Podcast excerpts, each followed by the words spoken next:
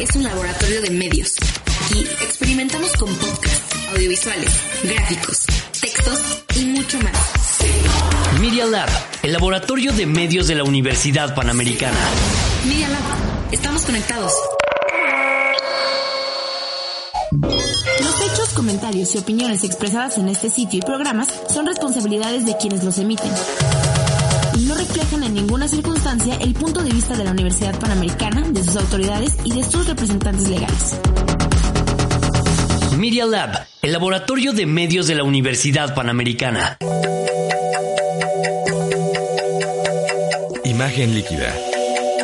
El espacio de diálogo que lleva la fotografía a tus oídos. Conducen Oscar Colorado y Ulises Castellanos.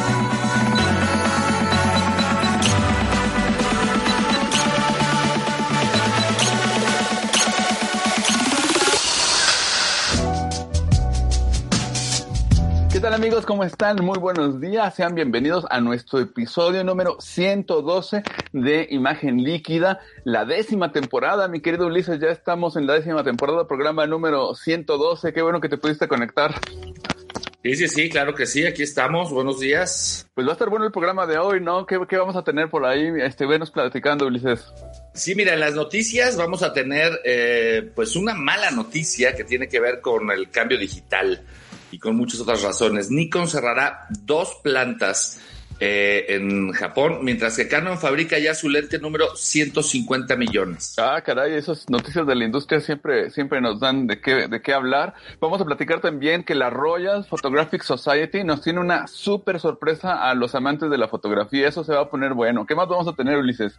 Pues tú nos vas a recordar la importancia del retrato como propulsor de la fotografía y vamos a hablar también, por supuesto, del nuevo fotógrafo de la Casa Blanca. Exacto, aquí el querido Ulises nos va a platicar quién es el nuevo fotógrafo de la Casa Blanca, quién es el sucesor, quiénes estaban antes. Va a estar bueno el chisme. Entonces vamos a platicar de eso y más en nuestro episodio número 112 de Imagen Líquida. Ya, ya lo saben, este es el espacio que de diálogo que pues le lleva la fotografía a sus oídos. Entonces les recuerdo que nos pueden escuchar en iTunes, también en Spotify, nada más con que busquen en los buscadores de estos de estas plataformas Imagen Líquida y ahí van a ver eh, los van a poder escucharnos desde luego estamos transmitiendo vía Facebook Live, lo que siempre nos da muchísimo gusto. Y van a poder encontrar este y todos los episodios de Imagen Líquida en mixcloud.com diagonal Imagen Líquida. Uy, mi querido Ulises, ya se están conectando nuestros amigos. Está Elías Ratatouille, que se está ya nos está mandando saludos. Freddy Atlamike también nos está mandando saludazos. El maestrazo, José Antonio Carvajal, qué gusto verte. Eric Espíritu, José Genaro nos manda saludos. Frida, Frida querida, ¿cómo estás? También ya se está conectando. Claudia Martínez también ya está puesta. Y Pablo de la Peña también siempre puesto para, para verlos. Mi querido Ulises, pues les recuerdo que mi blog es oscarenfotos.com. El que quiera leer ahí algunos de mis artículos, ahí lo pueden hacer. También me pueden seguir en redes sociales, ya saben, en arroba Oscar en fotos y vamos a andar por ahí. Mi querido Ulises, ¿nos recuerdas tu página web, redes sociales y esas cosas? Sí, por supuesto, ulisescastellanos.com.mx en la web y por supuesto aquí en Facebook como Ulises Castellanos, igual que en Twitter e Instagram. Bueno, pues no lo hacemos mucho de emoción. Antes de irnos, le mando saludos a Carlo Maqueroni Seidan y a Alejandro Pastrana, que nos saluda desde Toluca. Vámonos a nuestro primer corte. Regresamos en un minuto y estamos aquí de vuelta con las noticias en imagen líquida. Así es que no se nos desconecten, ya volvemos.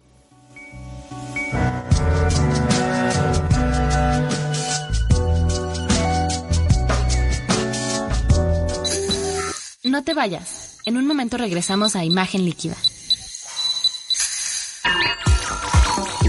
Es momento de hablar de todo. ¿Todo? ¿Qué es todo? Miguel App se compone de un poquito de todo. Laboratorio de medios de la Universidad Panamericana. Cine, deportes, arte, series, lifestyle, videojuegos, música, noticias, wellness y cultura. El laboratorio de medios de la Universidad Panamericana. Experimenta con nosotros, no te quedes fuera y sé parte de esto. Mira, estamos conectados. ¿Quieres continuar escuchando más de nuestras ideas? Ingresa a Spotify o Apple Podcast y búscanos como Media Lab.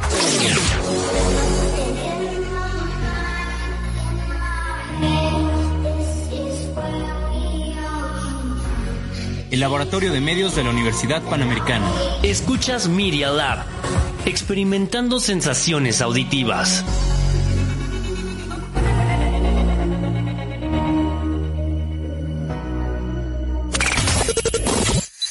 Continuamos en imagen líquida. Noticias y actualidad fotográfica.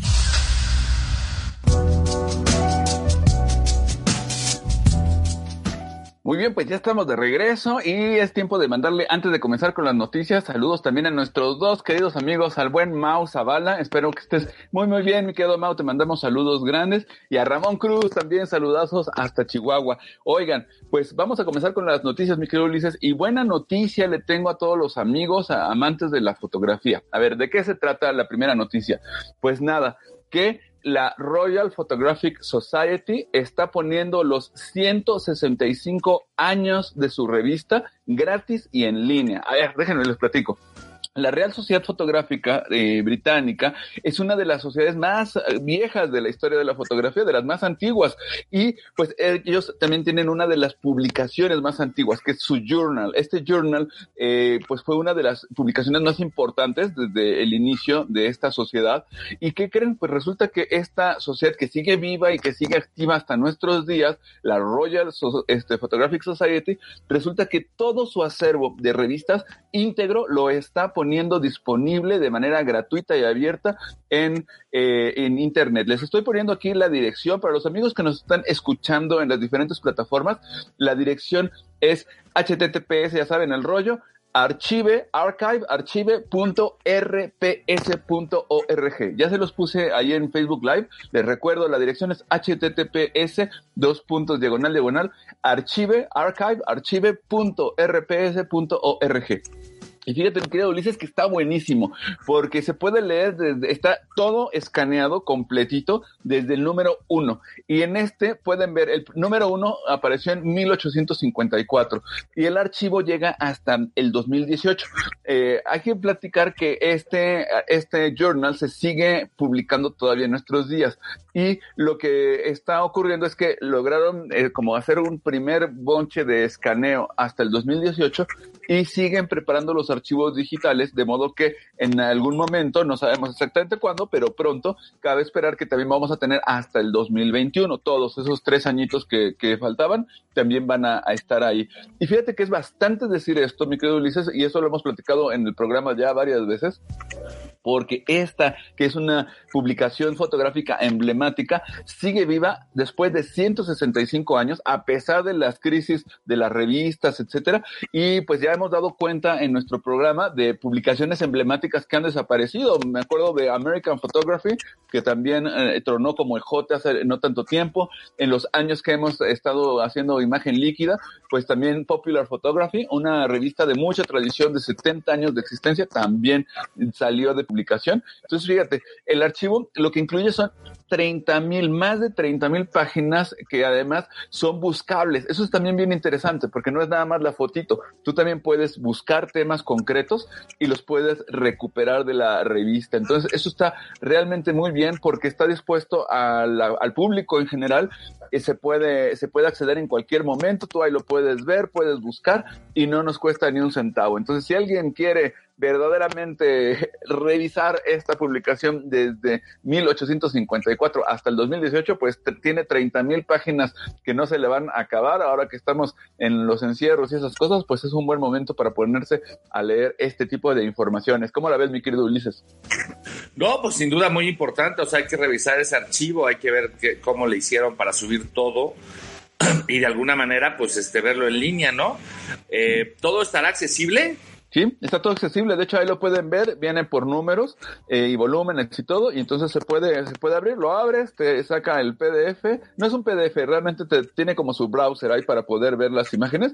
Pero tal cual. De hecho, yo eh, obviamente lo primero que hice fue irme a ver el de 1854, a ver los primeros números. Y sí, ahí los puedes ver escaneados y todo y se ven perfectamente. Entonces eso es así como súper, súper interesante. Oye, y antes de la siguiente nota, le quiero mandar a saludazos a nuestros que queridísimos amigos de El Martes de Malta. Ayer no me conecté, pero le quiero mandar grandes saludos a nuestra queridísima Yolanda Luna, a la querida Márgara de Jaime, que también está ahí muy puesta. Y colectivo de revés, del revés también nos está, nos está, se está conectando. Ah, mira, Elías nos dice que ya accedió al archivo, pues muy bien, pues ya ni tardo ni perezoso. Vamos a nuestra siguiente nota, platícanos del asunto de Nikon, que no se pone nada, nada bien, mi querido Ulises.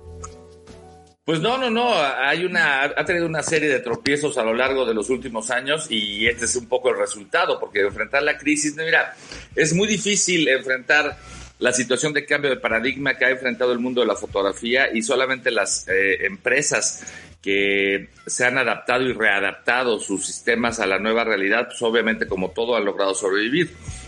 Resulta que eh, Nikon va a cerrar dos plantas en Japón ante el mercado que se contrae y las pérdidas millonarias que todos conocemos, Nikon ha decidido cerrar dos de sus fábricas. Una está en la planta, eh, una de las plantas está en la ciudad de Nagai y la otra en Aizu, en el pueblo de Tadmi. Ambas plantas serán cerradas este marzo, es decir, en el próximo mes. Eh, y sus operaciones serán reubicadas en una sola fábrica en la ciudad de Otaguara.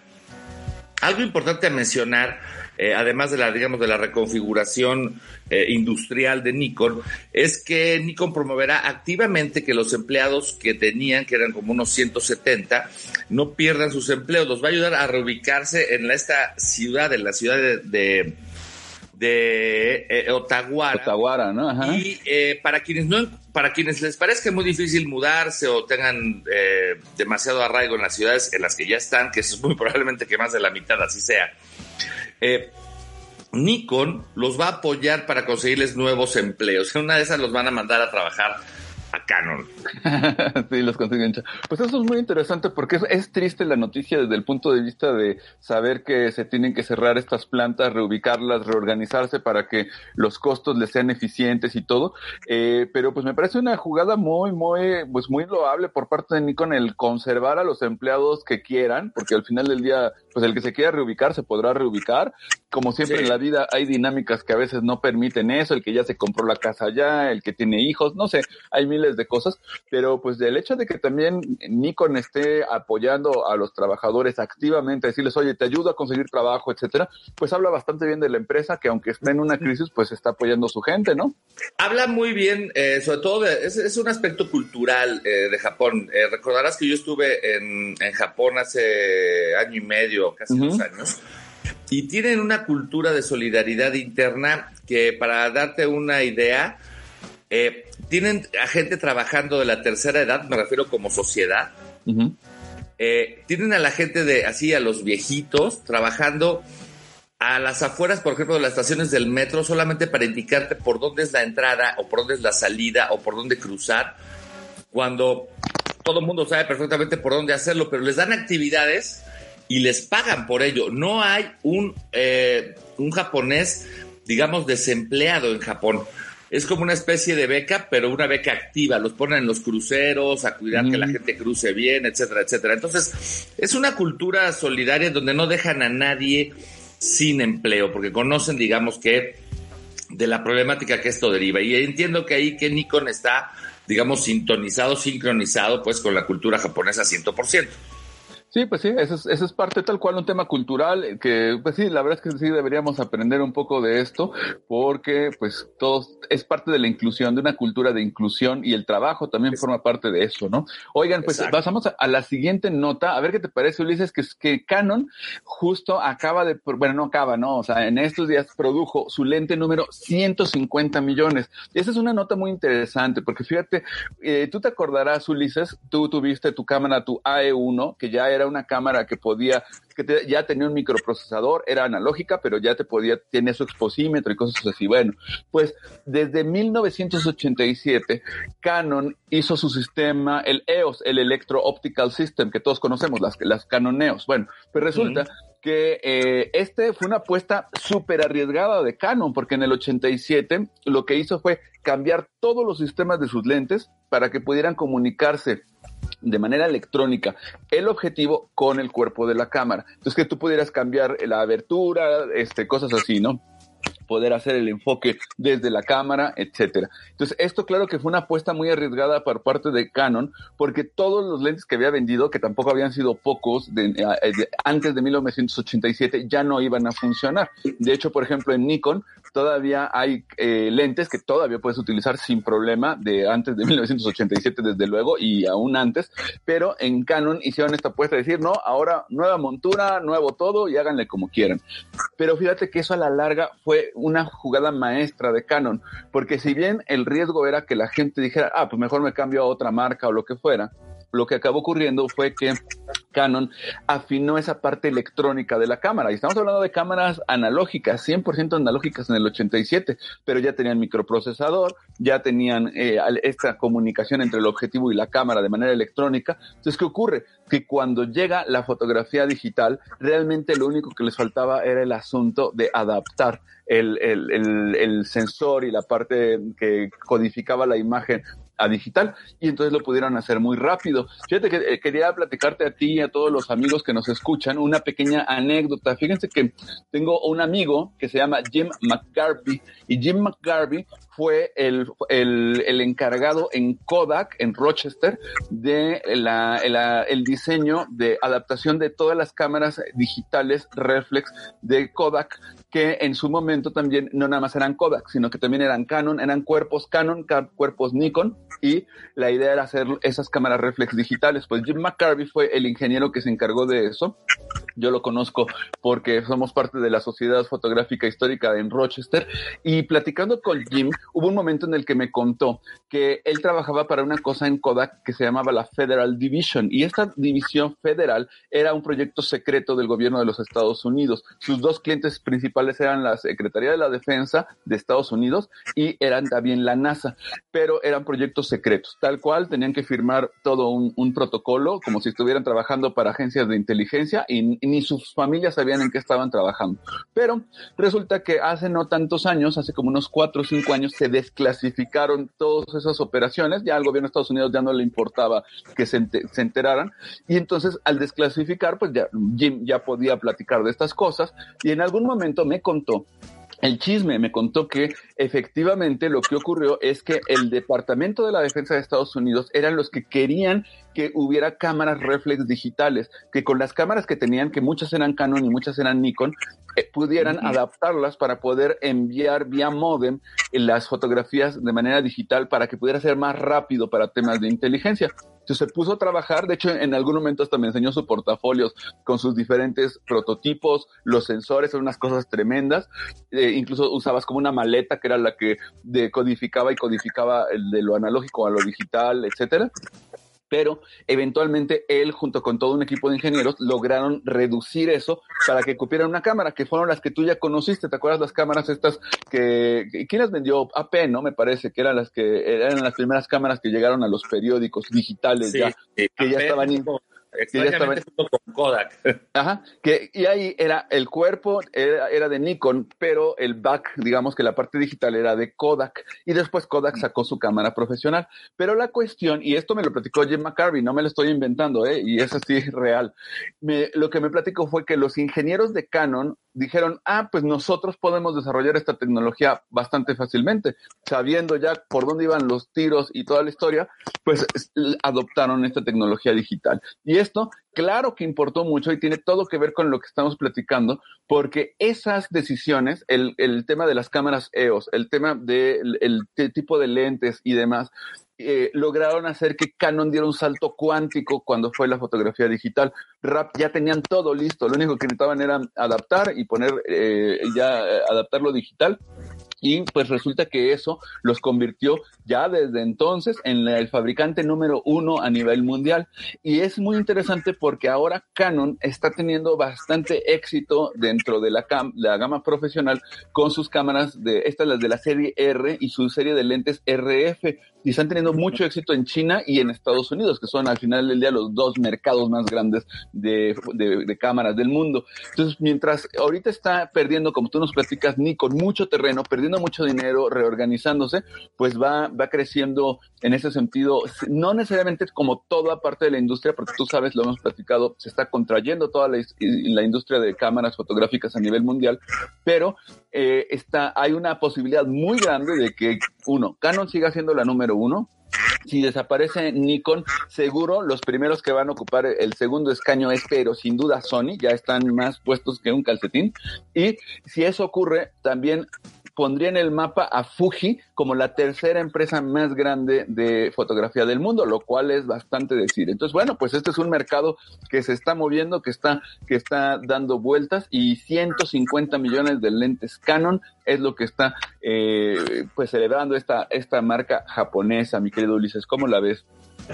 No, pues este, muy, muy, muy importante todos estos cambios porque pues finalmente se, se, mueve el mapa de, de, las cámaras. Y sí, yo creo que aquí hay que mencionar que frente a este, digamos, logro de, de Canon y, y, y, en el mercado, pues sí, la que viene avanzando, que también es japonesa y que quizá ocupe el lugar de Nikon a la larga, pues es la multi... Eh, multitareas Sony, ¿no? Porque yo creo que si hay una empresa eh, diversificada en el mundo de la tecnología y todo lo que tiene que ver con lo digital, pues es Sony. Es más, sin duda es muy superior a Canon, a Nikon y a quien me digas de por allá que, eh, que Sony obviamente va a ocupar este espacio a la larga, ya sea por la propia desaparición de Nikon o por los cambios eh, digamos, tecnológicos que se están viendo. Ahorita que hablemos del fotógrafo de la Casa Blanca, te voy a contar un detalle sobre eso. Ah, pues eso va a ser interesante. Y fíjate que eso es un tema importante. Ya lo hemos platicado, le mandamos, aprovechamos para mandarle saludos al querido Richard Valencia, porque también el hecho de que, de que Sony sea el fabricante de sensores más grande del mundo importa mucho. Canon también fabrica sus propios sensores y aún así hay ciertas cámaras de Canon que usan sensores Sony. Entonces hay por lo menos una que yo sepa que me conste que sí usa un sensor Sony y bueno, pues al final del día esto va a reconfigurar mucho. Voy a mandar algunos saludos porque también hay algunos comentarios rápidos. Margarita Fresco, ¿cómo estás? Muchos saludos. Janet Gutiérrez también. Pau Ortiz, ¿cómo estás, Pau? Nos dice que en Japón se preocupan mucho por la calidad de vida de las personas de la tercera edad. Sí, efectivamente es muy interesante esto. Eh, Miguel Ángel Zárate nos dice, también nos manda saludos. Y el maestrazo José Antonio Carvajal nos dice, pues sí, la clásica pelea de Canon contra Nikon. Yo la verdad es que quiero serle sincero, he utilizado los dos sistemas durante muchos años. Uso más Canon, honestamente, eh, pero también tengo cámaras Nikon y debo decir que son máquinas perfectas, son maravillosas. Lo que he encontrado que es que las Nikon son más difíciles de ponerlas a tu medida. Más que más difíciles es, eh, te cambian todo con mucha frecuencia, tienen muchos menús, pero una vez que ya ajustaste la cámara como a ti te gusta, son maravillosos y la óptica es fantástica. Eh, pero bueno, pues ese es un tema que nunca, es una, un pleito que nunca vamos a acabar de Canon contra Nikon. Mejor vámonos a la noticia que nos tienes que es bien interesante del nuevo fotógrafo de la Casa Blanca, mi querido Ulises. Pues sí, como bien saben, desde el 20 de enero ya hay nuevo presidente acá con los vecinos del norte. Y pues claro que ahora hay un nuevo fotógrafo eh, a cargo de la imagen del nuevo presidente y se trata de Adam Schultz. Él es el nuevo fotógrafo desde el 20 de enero de 2021. Y déjenme darles algunos antecedentes a reserva ahorita de eh, contarles algunas cosas de sus redes sociales y su página. Eh, Schultz trabajó como fotógrafo para la Fundación Clinton entre 2007 y 2013. Luego fue el fotógrafo oficial de la campaña de Hillary Clinton en 2016 y obviamente por ahí se unió al equipo de John Biden en eh, los años siguientes, en 2019, cuando arrancó, digamos, la pre-campaña o campaña de el hoy presidente de los Estados Unidos. Es así como él se convirtió en el fotógrafo oficial de la campaña del demócrata hoy ganador. Y Schultz es el hombre de confianza de Biden de muchos años. Tiene acceso total a la vida pública y privada del presidente, lo cual es muy importante para ese tipo de fotografías. Aquí todos tenemos en la mente, por supuesto, a Pete Sousa. Y eh, este fotógrafo, Adam, eh, fue, es graduado de la Universidad Georgia State University en Estados Unidos. Y obvio, tiene una gran tarea, que es llenar los zapatos de Pete Sousa, porque ahora otra vez está del lado demócrata. Cosa que no eh, pudo hacer, como bien sabes, la fotógrafa de Trump, Sheila Craig, que de hecho, pues prácticamente no podemos ni siquiera recordar una fotografía de ella.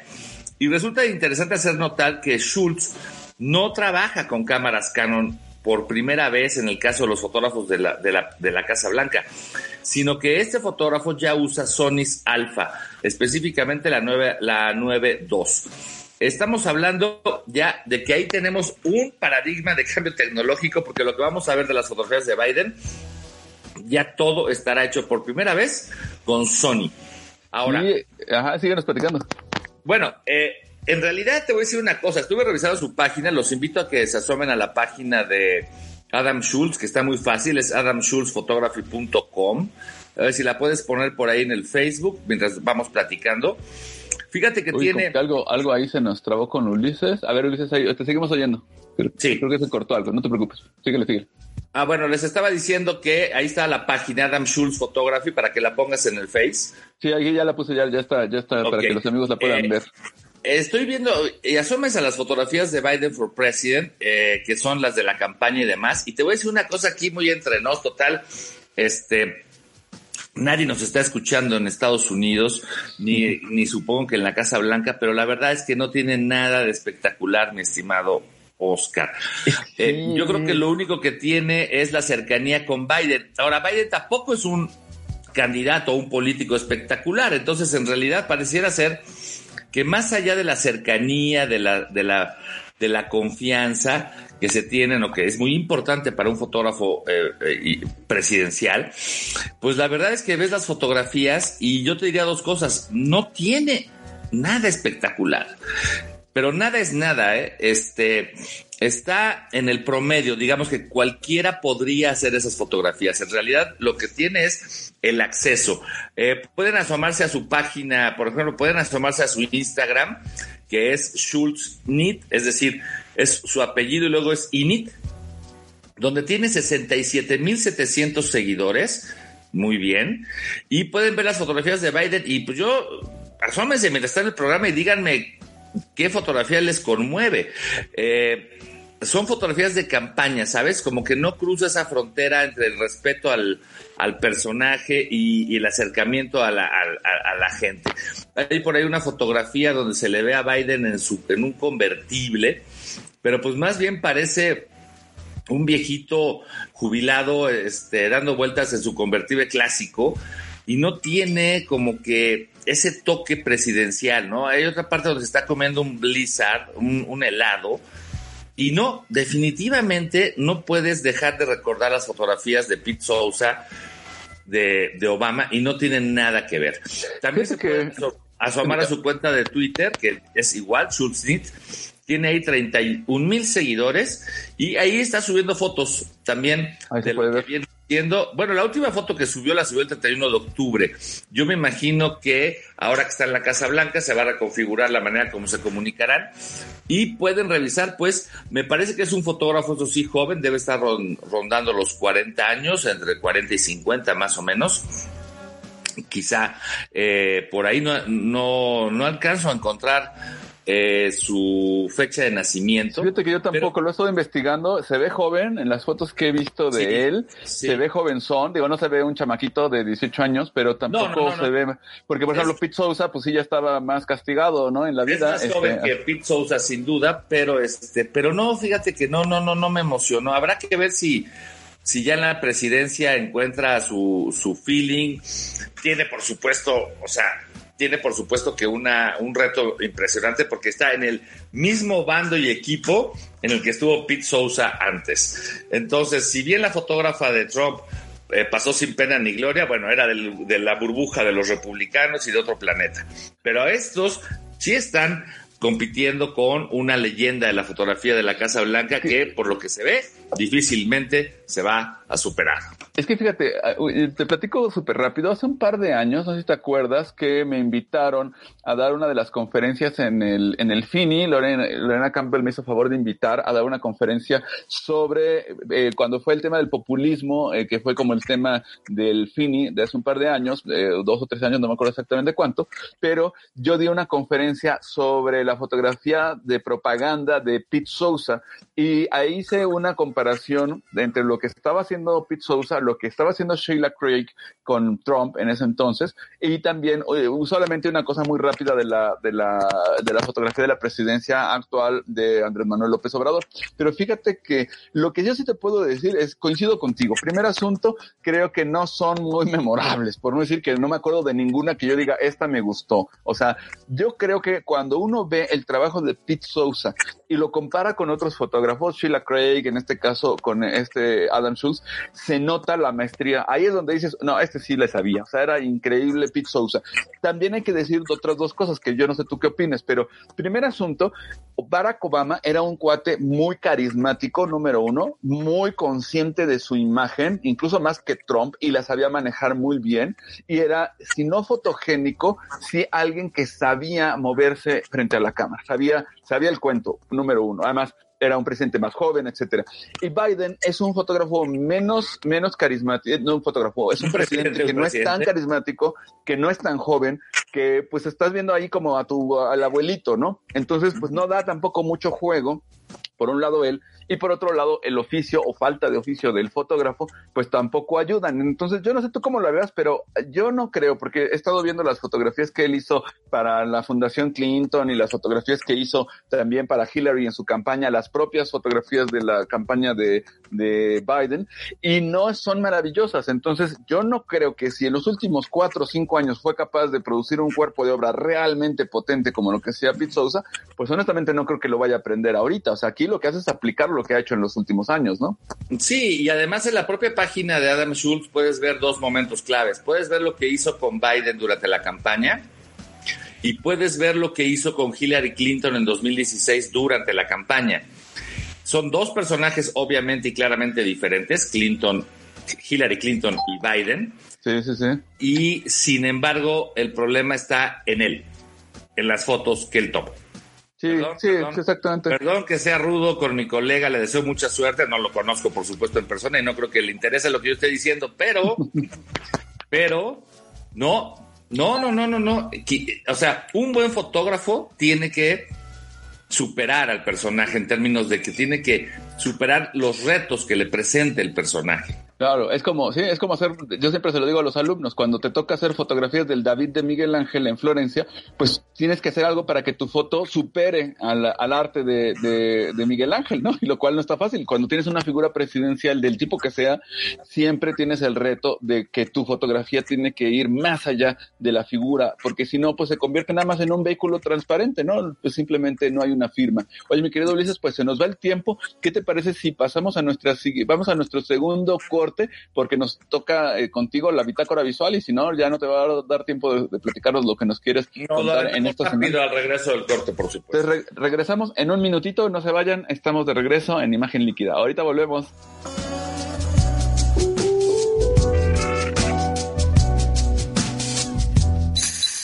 No te vayas. En un momento regresamos a Imagen Líquida. Media Lab es un laboratorio de medios. Aquí experimentamos con podcasts, audiovisuales, gráficos, textos y mucho más. Media Lab, el laboratorio de medios de la Universidad Panamericana. Media Lab, estamos conectados. Media Lab también tiene redes sociales. En Twitter y en Instagram nos sigues como Media Lab-UP. Y en Facebook, si quieres seguir nuestra transmisión, nos encuentras como Media Lab. No olvides entrar, seguirnos y darnos like.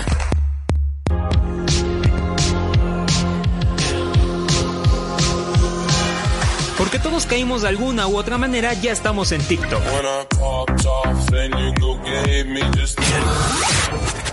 Así que síguenos, solo búscanos como arroba Media Lab y encontrarás desde bailes hasta información útil. Ahí nos vemos. Media Lab, desarrollando ideas y medios en medialab.up.edu.mx. En Instagram y en Twitter nos puedes seguir como Media Lab-UP. Regresamos.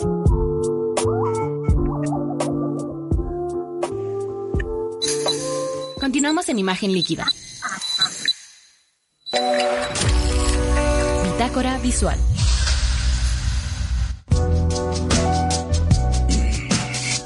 Bien, pues estamos de regreso ya en nuestra segunda parte del programa. Le queremos mandar rápido saludos grandes a nuestro querido eh, Juan Carlos Valdés, maestrazo, querido amigo. Te mandamos muchos saludos. Por ahí también rápido Chema Cervantes, Jorge Ramos también anda por ahí, José Antonio Carvajal ya lo habíamos saludado. Y bueno, pues vamos rápido. Franz, Franz Kragnick, saludos. Te, te mandamos un saludo con mucho afecto. Y pues Ulises, ¿qué nos tienes preparado para esta semana en tu bitácora visual? Pues mira, solamente para variarle un poquito, pero para, para no dejar de apoyar el talento nacional, déjenme hablarles de algo extrafotográfico que, que, publiqué esta semana en la, en la silla rota y que tiene que ver con un cortometraje que dura obviamente pues entre 9 y 10 minutitos, que está a punto de entrar o de ser nominado a los Óscares. Eh, en, en la categoría de animación. Es un cortito que se titula Dalia sigue aquí y eh, está en lucha en este momento por llegar, obviamente, a la etapa de nominaciones, pero ya está propuesto, digamos que por México, como una de las, como uno de los elegibles para que participe o compita con los mejores cortos de todo el mundo. Este corto animado es la combinación de dibujo y fotografía con eh, fondos de notas periodísticas que, digamos, pasan atrás de más de 5.200 recortes de periódico y de dibujos hechos a mano. Es una cosa hasta cierto punto, eh, hasta cierto punto muy artesanal, pero que ha causado gran impacto entre quienes han, lo han visto. Y ahorita les voy a poner por ahí la, la, la liga, nada más acuérdense, Dalia Dalia sigue aquí. Y este corto animado es la combinación, insisto, de dibujo con un fondo de notas periodísticas, donde hay frases tan terribles como te buscaré hasta encontrarte, porque esta historia está hecha, no solamente está hecha a mano, sino que trata de, la, de una niña de aproximadamente ocho años de edad que está buscando a su padre desaparecido junto con su inseparable mascota, un simpático pollito que por ahí aparece, y ella emprende un viaje y amargo y trágico viaje para buscar a su papá. Finalmente es una metáfora del trágico destino de una de las pesadillas pues que tenemos alrededor en nuestro país donde más de 40 mil familias están digamos entre la esperanza y, el dolor de gente que ha, que ha, perdido la vida o que, mejor dicho, se encuentra desaparecida, que es como una sensación eh, distinta a la muerte, ¿no? Porque no sabes el destino de, de dónde están tus seres queridos. Y obviamente este pequeño corto que está, este, incluso fue eh, fondeado y tiene eh, patrocinio de la Secretaría de Cultura eh, a nivel federal y además recibió un apoyo del FONCA, de las becas del FONCA, pues ya está en este momento entre los 10 mejores cortos de su tipo en el mundo. Y está, nada más es cuestión de que en los próximos días sepamos si consigue o no la nominación. La verdad es que es un camino arduo, sabes que hay que convencer a más de 300 miembros de la academia en Estados Unidos, pero por lo menos lo van a ver y ya sabremos si eh, este, este, este pequeño corto eh, que tiene una paleta de colores muy sencilla, con tonos ocre, café y negro, pues vamos a ver si termina siendo eh, representante de México en lo que será esta entrega de los Óscares, que por cierto no tengo la menor idea de cómo lo van a hacer los norteamericanos en términos del contexto de pandemia. No sé si se ha anunciado si será con el auditorio como siempre o solo lo veremos vía televisión. Pero el asunto es que este trabajo lo hicieron eh, básicamente dos personas. La dirección es de Nuria Menchaca y la realización corrió a cargo de Carlos Isaac. El guion es de ellos dos y la dirección de animación es de Laura Medina Camelo. Todos estos personajes o estos chavos, pues ya sabes, es una nueva generación de, de jóvenes eh, millennials que están haciendo cosas bajo las nuevas eh, narrativas. Eh, tienen el apoyo de Art Data que dirige nuestro querido amigo José Manuel Jiménez, fotoperiodista mexicano. Y el asunto es que eh, Nuria Menchaca es egresada de la UNAM y de la, y de la Universidad de Quebec y ha sido dos veces becaria del programa Jóvenes Creadores. Ya ha tenido distintos premios, ha participado incluso en la Semana de la Crítica del Festival de Cannes en 2016 y tiene una, eh, entiendo que una especie de estudio creativo que se llama No Budget Animation. Entonces, vale la pena echarle los ojos a estos jóvenes Carlos Isaac es animador y artista digital, egresado del TEC de Monterrey. Y eh, actualmente es eh, doctorante y profesor investigador en la Facultad de Artes y Diseño de la UNAM. Y también ha fundado distintas empresas relativas a cinematografía. En fin, que desde aquí les quiero desear a todo el equipo de realización de este pequeño corto la mejor de las suertes rumbo a la nominación o a la posible nominación de los premios Oscars en este 2021 y estaremos pendientes de es su trabajo. Les recuerdo, el corto se llama Dalia sigue aquí y si lo, google, eh, si lo googlean y se van a YouTube les va a aparecer de volada. Dura nueve, nueve, diez minutitos y por acá esperamos sus comentarios. Eso es lo que tengo en la bitácora esta semana, eh, Oscar. Oye, pues súper interesante. Fíjate que para empezar, siempre hay que recordar que nuestro nuestra programa se llama Imagen Líquida, de modo que las, las expresiones de imagen, como en este caso la imagen de movimiento, pues siempre son también parte de lo que queremos platicar. Y ahorita que estabas comentando, fíjate que me llegó a la mente, desde luego, este trabajo de Yael, el de la casa que sangra, sobre los desaparecidos, sobre estos fenómenos que son muy duros. Y creo que le están tocando el pulso, número uno, a un fenómeno social muy complejo en nuestro país, y, por un lado. Y por otro lado, el fenómeno del, de los premios de la academia. Como tú bien dices, vamos a ver cómo, cómo se lo organizan, porque eh, es muy complejo ahora con el tema de la pandemia. Pero pues tú lo sabes, hoy por hoy los, los los, eh, digamos, directores mexicanos, fotógrafos mexicanos, como, como podría ser evidentemente el Chivo Lubeski, pues están, están de moda, ¿no? En Estados Unidos. Entonces, creo que más allá de esa moda, pienso que sí se le ha estado dando un reconocimiento y una cara a estas creaciones audiovisuales mexicanas que pues la verdad es que sí están encontrando eco a nivel mundial y eso la verdad es que para nosotros que estamos en México pues es un gusto y creo que pues habla de, de una de una generación interesante, nueva, diferente de, de, creadores de, de animación, de creadores de cine mexicano, ¿no, mi querido Ulises? Sí, sí, sí, sí, sí, me parece, por eso lo, lo, lo quise destacar esta semana, porque eh, no tenemos como que demasiada participación o presencia en este tipo de eventos internacionales. Claro, ahorita tenemos, el, ahorita somos este, muy famosos a nivel mundial con los tres grandes cineastas que ya todos tienen Óscares, incluido el, el cuarto Lubeski. Este, pero en este tema de cortos, y cortos animados frente a la industria de Pixar y la industria de Hollywood. Claro. Yo cuando hablé con, con estos chicos que, que, hicieron este, este corto y que cuando lo ves es muy sencillo, ¿eh? es dibujos a mano sobre 5000 recortes de periódico, no hay más. ¿eh? No está hecho en 3D, no está hecho en, o sea, puede ser, resultar aburrido a, la mirada de los jóvenes que hoy es, están en Xbox o en, Nintendo, porque pues frente a la hiperrealidad que ya puedes eh, eh, eh, digamos, construir en imagen bidimensional, pues esto se queda corto, pero resulta que hay ahora una tendencia tipo retro donde se empieza a valorar como que la manera como se hacían las caricaturas muy al principio, blanco y negro, cuadro por cuadro. Estos son dibujos hechos a mano y fotografiados one by one, uno por uno. Es sí, pues lo más simple. Debe haber sido hasta cierto punto barato hacerlo. Pero el tema está, como siempre lo hemos dicho, Oscar, en el tema del contenido. Y es allí Exacto. de eh, la competencia por la que está ahorita entre los mejores del mundo, es porque pues, este tema es único aquí y quizá por eso está separado de todo lo demás. Vamos a ver si finalmente consigue la nominación y después de eso, pues a ver cómo le va.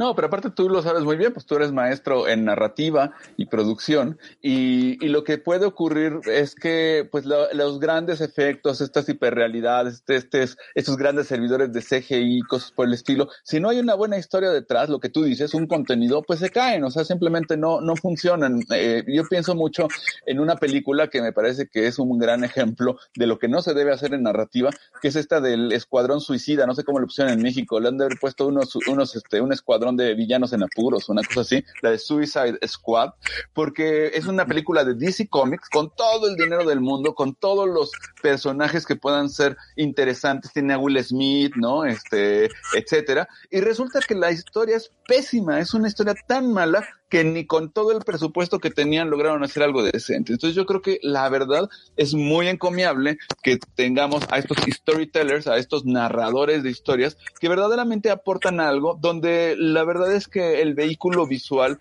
y esta como hiperexcitación visual, pues puede, en estos casos, a mí me parece que sí pasa a segundo plano, porque lo que importa, como tú bien dices siempre, es el contenido. O sea, al final del día el continente da un poco lo mismo, porque si tienes un gran continente, pero tienes una, una, una, una mala historia, una historia hueca, pues no, no prevalece. Y yo creo que el hecho de que unos, de que no solamente porque sean mexicanos, sino el todo el hecho de tener toda una pues toda una competencia brutal. Eh, no solamente en Pixar está este DC Comics, está la propia Sony Animation, están todas todas las grandes estudios, pues ahora sí que es ponerse con Sansón a las patadas, ¿no? Como dice, como dice el dicho. Bueno, pues súper interesante lo que nos platicaste el día de hoy. Hay que estarle dando la vuelta. Ya ha ganado un montón de, un montón de premios este, este cortometraje. Entonces vamos a ver qué tal se nos pone en los premios de la academia. Bueno, pues ¿qué les parece si rápidamente nos vamos a nuestro apartado de historia de la fotografía para seguir de nuestro, en, en nuestra imagen líquida? Vamos a ello, no se vayan.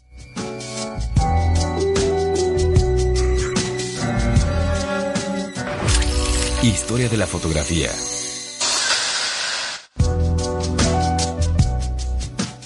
Bien, pues estamos de regreso. Nada más rápido quiero leer un par de cosas que nos dice el maestro José Antonio Carvajal. Dice, DC es malísimo, Marvel es súper mejor. Y, y, yo estoy de acuerdo contigo por una razón muy simple, porque las historias de Marvel son mucho más sólidas, mucho mejor contadas. Y creo que todo empezó con Iron Man, que fue una, un relato muy bien, muy bien gestado, muy bien pensado y que han sabido ensamblar muy bien el universo de superhéroes de Marvel. Y, y DC Comics, bueno, no ha dado pie con bola y y creo que estarán de acuerdo los amigos que les gusta el cómic y este tipo de cosas, porque pues simplemente eh, les doy algunos ejemplitos rápidos. Batman contra Superman, para los leones. Eh, la última de la Mujer eh, Maravilla, pues no, no estuvo tan maravillosa y bueno, pues eh, DC siempre ha cojeado por el lado del storytelling. Bueno, pasando a otro tema, yo solamente quería recordarles un asunto muy importante en la fotografía que sigue vigente en nuestro, en nuestro, en nuestro día de hoy, pero que además hay muchos, muchos amigos que les interesa mucho, que es la fotografía de retrato. Y yo les quiero platicar muy rápido que valdría la pena regresar a nuestro, a nuestra historia de la fotografía, a 1839 e incluso antes, bastante antes, para entender cómo uno de los grandes eh, motivos por los cuales la fotografía se hizo tan, tan increíblemente popular desde el día uno fue el retrato. Yo les quiero recordar así muy rápido que más o menos ya lo sabrán, en el arte, en la historia del arte, los grandes propulsores del arte o eran los monarcas, o era el papa, o eran los grandes mecenas, ¿no? Si eras el príncipe de Medici, pues podías pagar arte. Y por supuesto, en el Renacimiento y en aquellas épocas, pues mucho tenía que ver con las pinturas alegóricas, pero sobre todo con la pintura religiosa, lo sabemos muy bien.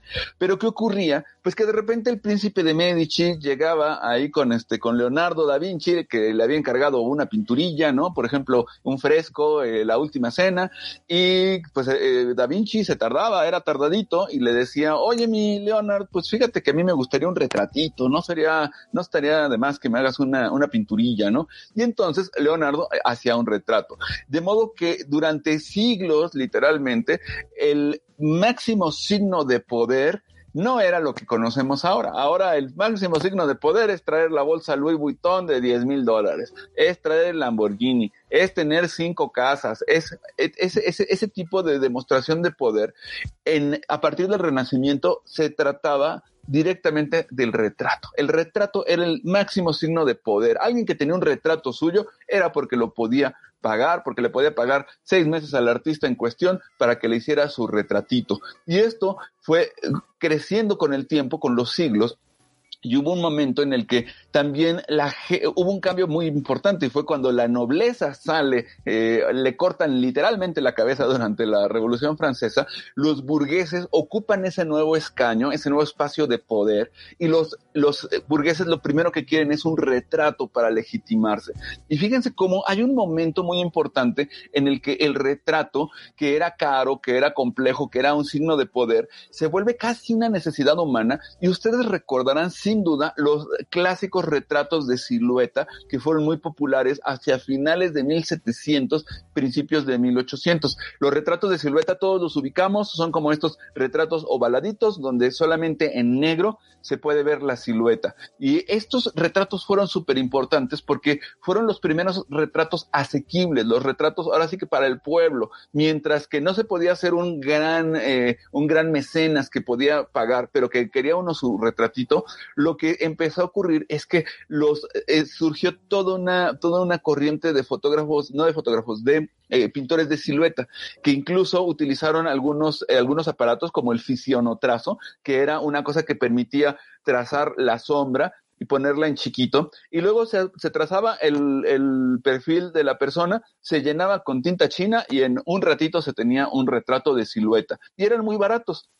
Entonces, fíjense, todo esto tiene muchísimo que ver con la fotografía, porque uno, cuando llega la fotografía, desde luego, primer asunto, todo el mundo le dio cara de máquina para registrar el pasado, para registrar los monumentos, cosas por el estilo. Pero también uno de los primeros géneros que se dispararon brutalmente fue el retrato, porque entonces ya no se tenía que ser un mega mecenas y un poderoso, un gran burgués para poder tener un retrato que, gracias a la fotografía, era mejor que el que podía, cualquier pintor cualquier retratista podía armar, como por ejemplo Ingrid, ¿no? Ingrid era un gran retratista, pero costaban una fortuna sus retratos, entonces solo los ricos, los poderosos lo podían tener.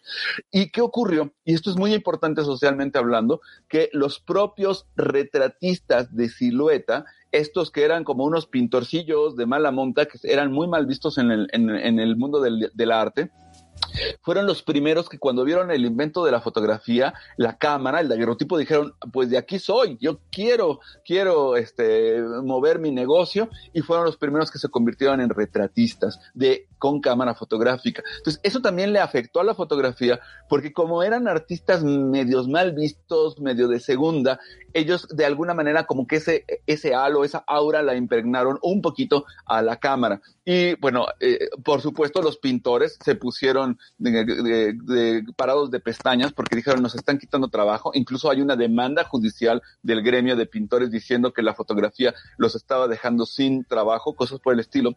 Pero entonces, ¿qué ocurre? Que el siglo XIX se, se propulsa la fotografía de una manera brutal gracias al retrato. Y empiezan a surgir figuras retratistas increíbles, como cuáles. Yo no, no puedo mencionar a todos los que hay porque nos acabaríamos el programa, pero simplemente gente de la talla de Nadar, por ejemplo, Félix Gaspard Tugnachon, un hombre muy, muy interesante. Primero había sido caricaturista, luego fue eh, retratista. Primer fotógrafo que hizo fotografía aérea, se subió a un globo aerostático con todo y cámara. Fue el primero que hizo fotografías aéreas de París, pero era un gran, gran retratista. De hecho, él es el que de alguna manera inventa el fondo neutro. Todos pensamos que fondo blanco igual a Richard Avedon, igual a Irving Penn. Pues no, el que lo inventa de alguna manera es Nadar.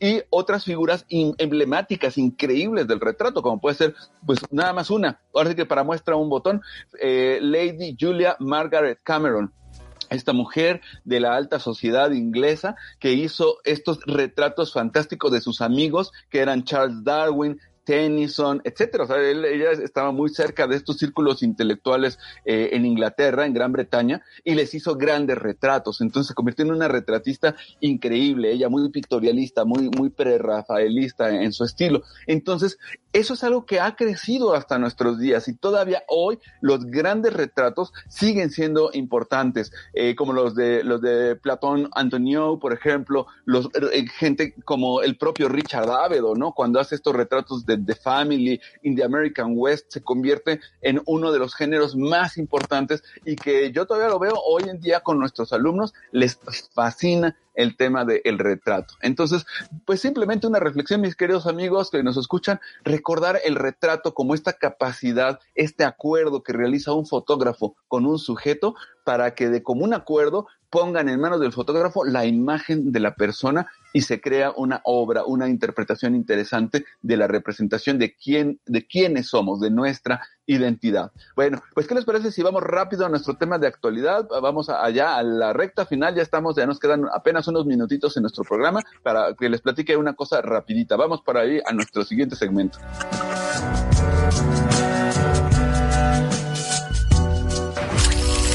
Tema de actualidad.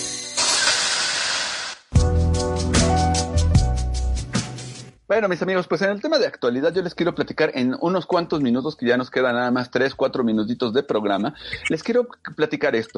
Los fotógrafos, eh, hay una frase que a mí me gusta muchísimo de Sergio Larraín, este increíble fotógrafo chileno, uno de mis fotógrafos favoritos. Él decía que los fotógrafos éramos cazadores de milagros. Y desde luego está mucho esta idea de, de pues que el instante decisivo y toda la historia. El día de ayer eh, ya tenía yo una reunión con los alumnos de la Photo League UP y les platicaba de un fotógrafo que hemos visto en imagen líquida que fue Fan Ho, el mejor fotógrafo de Hong Kong, un verdadero mago, un maestro de la luz. Y entonces yo quería hacer una reflexión con ustedes, mis queridos amigos, muy rápida para recordarles que no hay que olvidar que sí está muy bien el instante decisivo, está muy bien la composición, están muy bien todos estos elementos, pero se nos puede olvidar a veces que la materia prima del fotógrafo, de la fotografía, es la luz y que entonces tendríamos que ser verdaderos maestros de la luz. Por ejemplo, grandes fotógrafos como pudo ser Martín Chambi, eh, era, un, eh, era un gran admirador de Caravaggio, de Rembrandt, de esos pintores que la luz la dominaban perfectamente. Entonces yo creo que los fotógrafos podemos recuperar la noción del sentido de apreciación de la luz, entender en qué medida la luz que tenemos enfrente funciona, no funciona. Lo sabemos perfecto los fotógrafos, pero a veces se nos olvida o no lo usamos o pensamos que estamos haciendo, pues no sé, como que ya no sabemos el chiste, ¿no? Es decir, eh, ok, la hora dorada, todos sabemos que después de las seis de la tarde se pone el sol y la luz es absolutamente fantástica. En la mañana, siete de la mañana, luz rasante, increíble. Y, y, a veces se nos olvida esta calidad de la luz, se nos olvida la importancia de la dirección de la luz, de la calidad de la luz, si es difusa, si es dura, etcétera. Entonces, para todos los amigos que nos ven, porque tenemos una, un rango muy amplio de amigos que están escuchando nuestro programa, tenemos desde, ahora sí que desde lagartijas muy peñasqueadas hasta eh, chicos muy jóvenes que apenas nos están escuchando.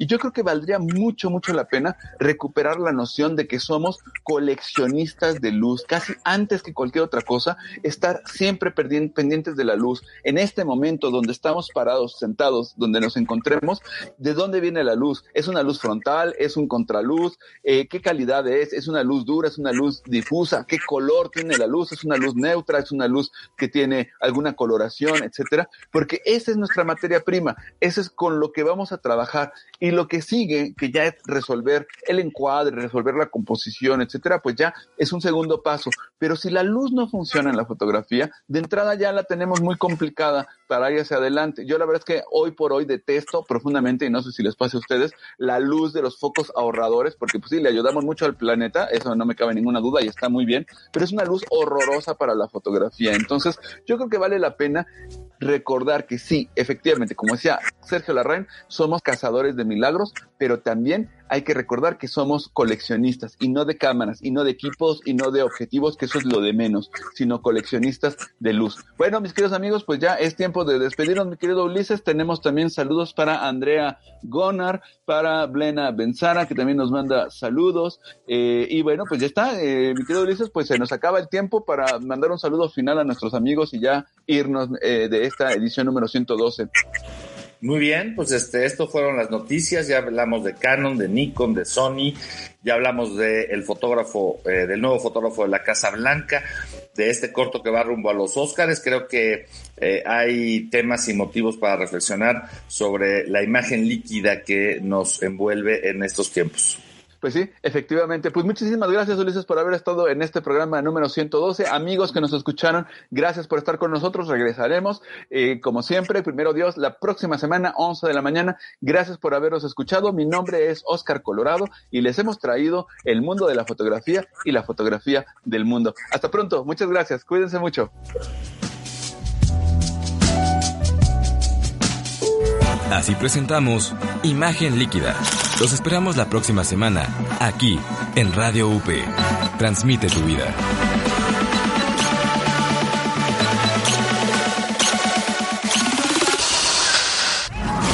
Media Lab es un laboratorio de medios. Aquí experimentamos con podcasts, audiovisuales, gráficos, textos y mucho más. Media Lab, el laboratorio de medios de la Universidad Panamericana. Media Lab, estamos conectados.